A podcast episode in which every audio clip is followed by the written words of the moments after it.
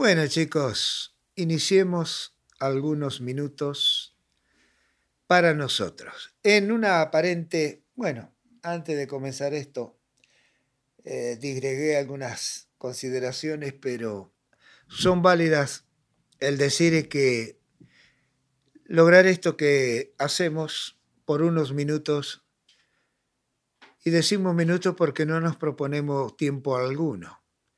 Lo mismo daría cinco minutos que una hora u horas, por cuanto va a haber siempre una especie de vaivén entre las idas y vueltas, entre el estar y no estar presente, entre la acción y reacción de los sistemas y demás. Es decir, que es un engaño, inconsciente obviamente o por desconocimiento, creer que una meditación debe tener, durar X tiempo.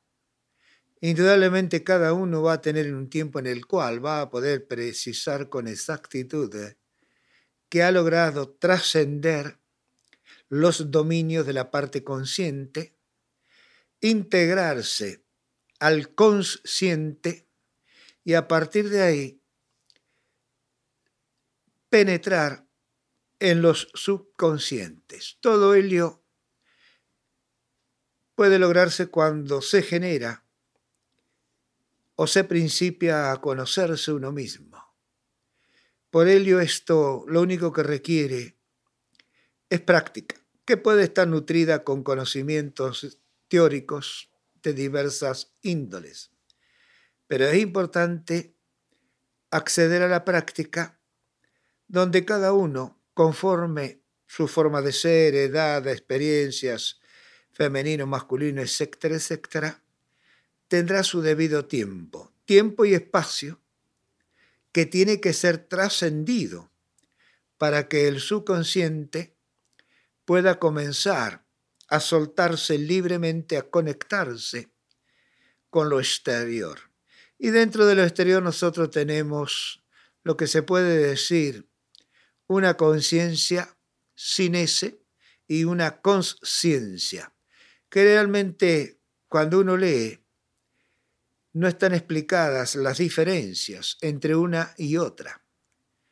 Conciencia sin ese significa simplemente que uno puede determinar como un ser humano la diferencia entre lo que se considera el bien y el mal, o lo que está bien y lo que está mal. Es decir, que ha aprendido a separar, a reconocer, mientras que cuando se habla de conciencia, se está hablando de la totalidad de lo que un ser humano es, su conectividad, trascendencias y demás. Se estaría hablando entonces de un macrocosmos minirizado, es decir, un microcosmos tal cual como uno a veces ha leído. Y ese microcosmos tiene que ser conocido por cada uno por cuanto si bien es cierto que estamos hechos todos los humanos de la misma esencia, cada uno cuenta con particularidades, con diferencias que son únicas. Y entonces este trabajo tiene que llevar en primera instancia a esos logros.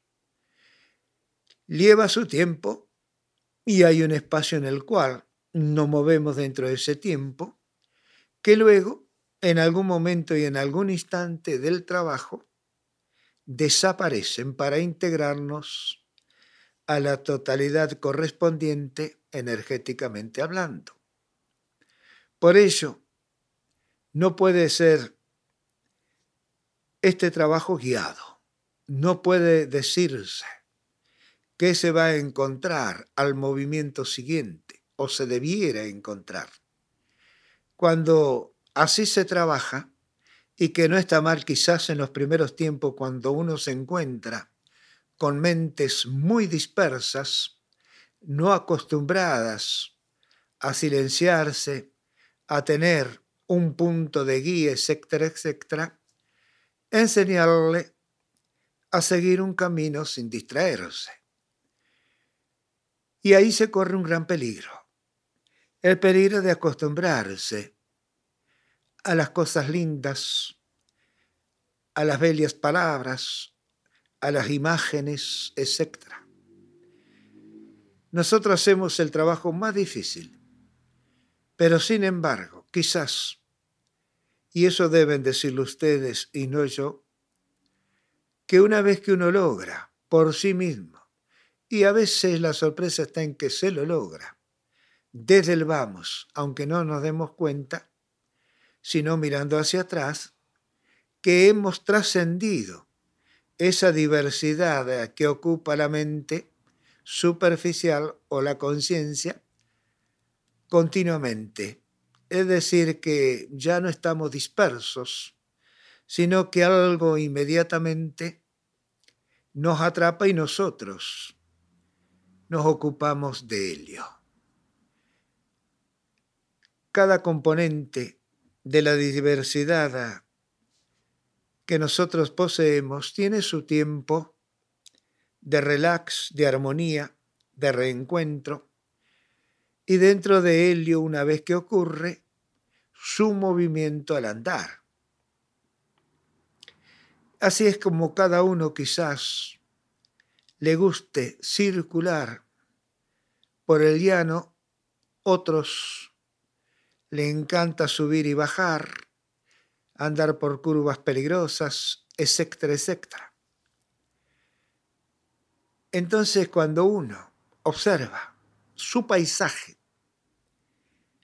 tiene que tratar de encontrar de qué está compuesto. Eso es esencial. Y nos vamos a dar cuenta de que verdaderamente es poco y nada, más nada que poco, lo que conocemos de nuestra composición humana. Y quizás empezar a sorprendernos cuando vamos encontrando distintas reacciones y ahí vamos comprendiendo entonces a aquellos que llegaron antes que nosotros y fueron comentando dejando testimonios de sus experiencias. Y esto ha llevado a que aquellos con mucho entusiasmo para avanzar por este sendero de trascendencia, sin una práctica exhaustiva, se vayan al terreno de lo imaginativo, lo pueblen de fantasías, de ilusiones, y así se van generando a lo largo y ancho de este querido y divino mundo terrenal que poseemos de escuelas, de expertos y todo eso que todos conocemos. Es muy difícil, terriblemente difícil, conocer cómo estamos compuestos. No solamente estoy hablando del aspecto químico, que también lo desconocemos. Es decir, un aspecto químico que trabaja sobre la herencia biológica, genéticamente hablando, de su transferencia a las pasiones u emociones, sentimientos y muchas cosas más que nos competen. Así es como el subconsciente, ya sea personal, de familiar o colectivo, puede que nos haga hablar. Si estamos hipnotizados, recibimos un shock, un gran susto, lo que fuere, que podamos hablar en cualquier idioma, escribir en cualquier idioma, que podamos ver lo que sucederá mañana lo que ha ocurrido con exactitud en algún lugar que nunca físicamente hemos estado, etcétera, etcétera. Todas esas novelas, todas esas historias escritas, diseminadas, que han servido de sustentos para artes poesías, películas, etc., tienen un viso de realidad que escapa a la parte superficial de la mente o conciencia inferior, como suele decirse. Pero más importante que acceder a la conciencia superior es conocerse cómo uno se mueve con su conciencia inferior. Una vez que eso está establecido sus por qué, de dónde ha surgido, cómo ha llegado hasta ahí con sus experiencias, expectativas respecto de ellas y demás, entonces recién ahí se comienza a observar con profundidad, buscando trascenderse y de esa manera conectarse con su pasado, mediato y no tanto y no habría sorpresas, no habría fantasías, sino comprensión de que estamos verdaderamente hechos a imagen y semejanza del cosmos. Y este lo está a su vez al universo al cual pertenece, los universos, a la presencia que le dio la existencia, y así hasta donde sea imposible quizás como humano registrar el inicio de lo que uno llama vida. Todos los pueblos de una manera u otra, a través de los tiempos, han intentado todo esto y han dejado los más nuevos un rastro. Nosotros, potencia del futuro, Sudamérica, así está considerada por los estudiosos ocultistas, que sería la famosa séptima raza. América del Norte dícese que la sexta, y que estamos transitando ya los finales de la quinta. Algún día hablaremos un poquitín de esto, porque nos está haciendo comprender entonces que nosotros somos germen de la séptima raza y que hemos entrado en Acuario y que nuestro comportamiento verdaderamente que hoy nos asusta, que asusta al mundo, que somos irreverentes, tiene su razón de ser porque no se le puede pedir a un infante, a un niño, coherencia, responsabilidad y un montón de cosas. Nosotros somos demasiado nuevos. Calcúlese, bicentenario se hablaba en cuanto a que ya estaríamos nacidos, pero se habla de 500 años y 3.000, 4.000 años de que estas tierras estuvieron habitadas. En fin, no sé hasta qué punto la historia tiene certeza de los hechos geológicos, naturales, humanos.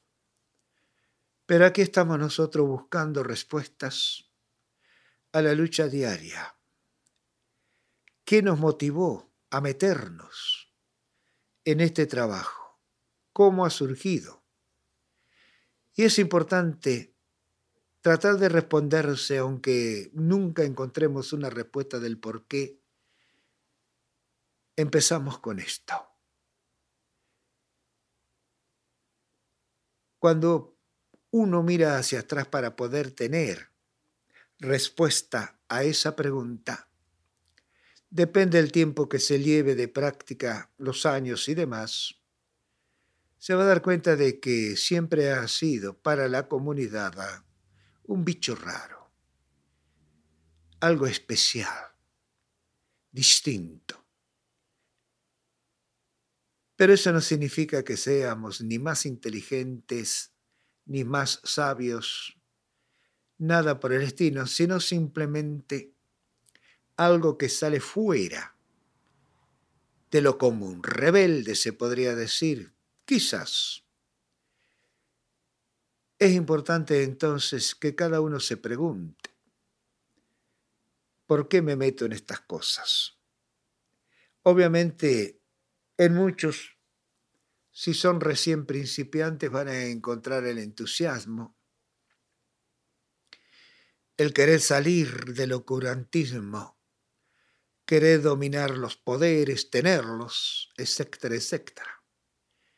Pero eso no es otra cosa más que un desafío que quizás el subconsciente le envía para que inicie su transformación, su reencuentro.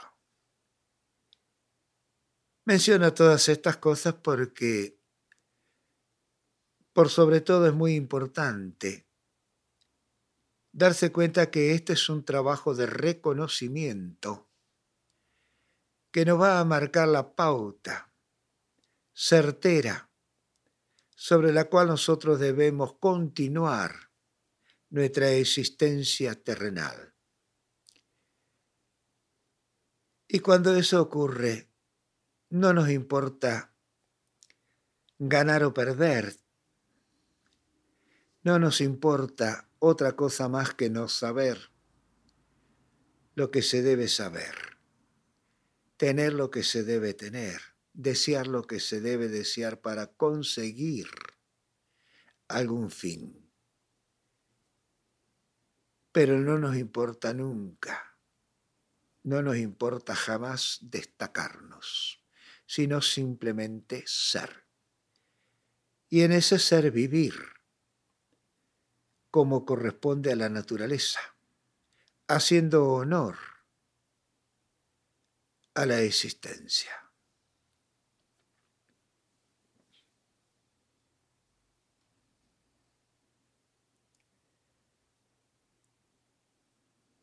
Y claro, no es simple. Los primeros escolios con los cuales tropezamos son lo que hemos ido cosechando experiencialmente en nuestra relación con el mundo circundante. Los recuerdos. Y todos hemos sido vapuleados, maltratados, hemos servido para la risa, la burla, hemos sido engañados, etc. Y eso es lo que hace que a veces el entusiasmo muera apenas comenzado, no alcance a ver la luz del nuevo amanecer. Y seguimos entonces ocultándonos dentro de nosotros mismos. Por eso la responsabilidad de aquellos que estamos al frente de este trabajo es marcar con crudeza la supuesta realidad con la cual el principiante va a encontrarse en sus primeros intentos o tiempos de superación, como lo han hecho ustedes. No es nuevo esto que le estoy diciendo porque poco más, poco menos han tenido que superar esos escolios. Y lo han hecho con éxito, con rebeldía, con valentía. Lo han intentado una y otra vez. En algunos casos lo han logrado, en otros todavía están peleando. Pero saben que si alguna vez pudieron confrontar y ganar, lo volverán a hacer, si así corresponde. Lo importante es que le vaya quedando claro por qué están pasando lo que están pasando. Es decir, entonces que uno se convierte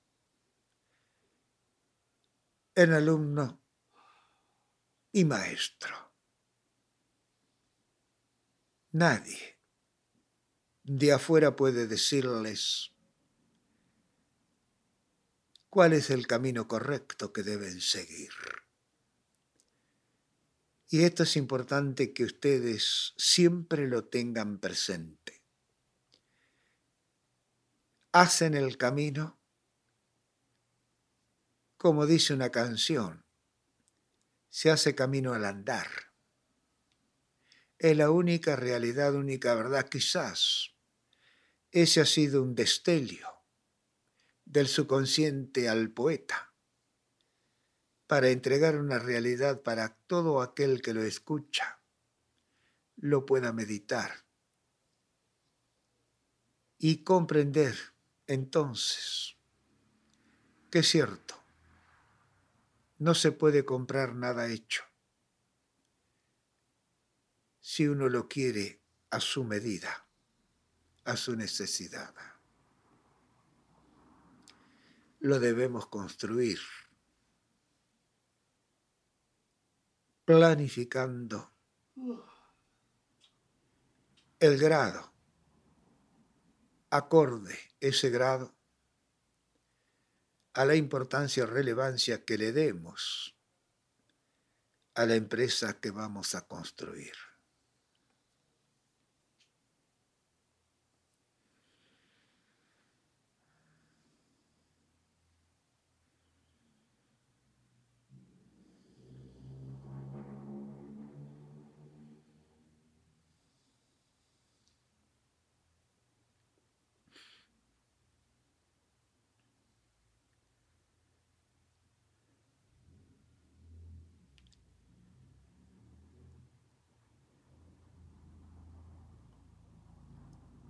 Por lo tanto, entonces, chicos,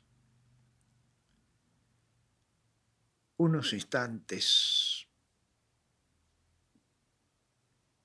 donde quizá la recurrencia, fuerza de la costumbre, nos lleve al mismo terreno para intentar jugar el mismo juego. Debe ser una alarma. Debemos despertar a tiempo antes de entrar al campo de juego. Cuidado entonces que este trabajo no nos lleve a una recurrencia, sino que simplemente estemos, presencia. Nada más que presencia, luego veremos todo lo que nos rodea o nos vaya rodeando. Y ahí sabremos en el momento qué movimientos conviene ejecutar. Ese es el único peligro de trabajar así, como nosotros lo hacemos, sin dirigencia exterior, sino simplemente con la intención de investigar.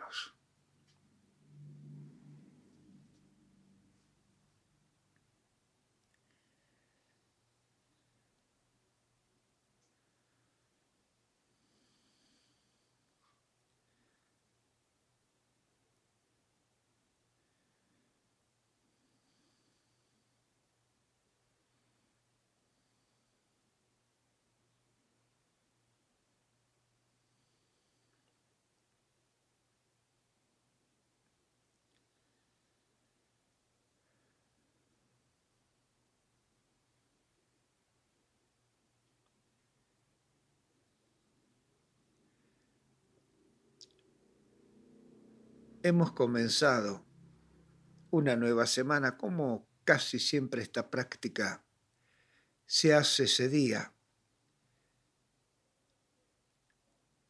casi a la misma hora. Todo por conveniencia, obviamente, del grupo. Pero este trabajo debe hacerse lo posible cuando uno lo siente en cualquier momento del día y en cualquier lugar en el cual uno se encuentre. Y yo puedo asegurarles, si es que ya a ustedes eso no le ha acontecido, de que es así, que sienten la necesidad de estar en quietud y en silencio unos instantes. Hágalo. Esa es la meditación individual, el reencuentro solitario. Y en unos instantes, lo que experimente le pertenecerá en su totalidad. No es necesario perfumes, música, ni es necesario tampoco el silencio que ahora nos rodea. Tenemos capacidad más que suficiente para abstraernos, estemos donde estemos. Obviamente que quizás sí se requiera previamente un periodo de práctica para ello. Bueno, el famoso entrenamiento, pero cuidado. Sepa determinar cuándo él debe cesar para que esa normalidad pase a ser una naturalidad que rinda sus frutos en el momento menos esperado.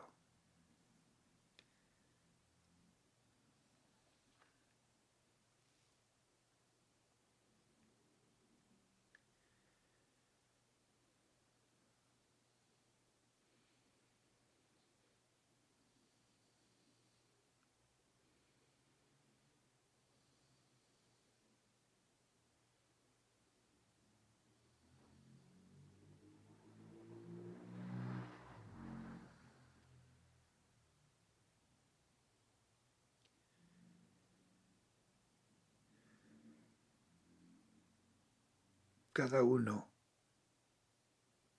puede determinar qué ha sucedido consigo mismo. Si ha procesado a su criterio convenientemente el discurrir de los acontecimientos que le fueron sucediendo internamente.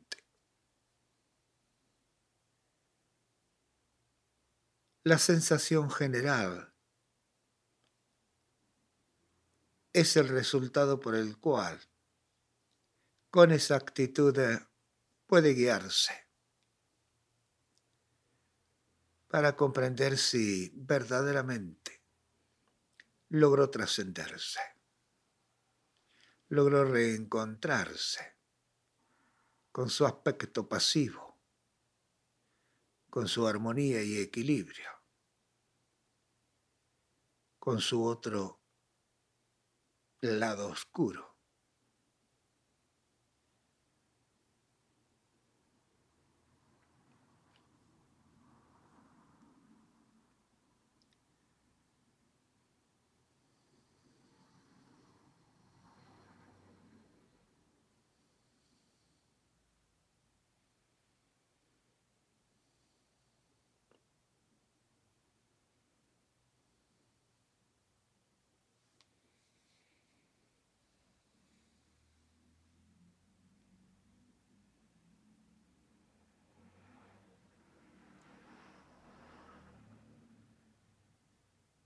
Terminen el trabajo a su manera.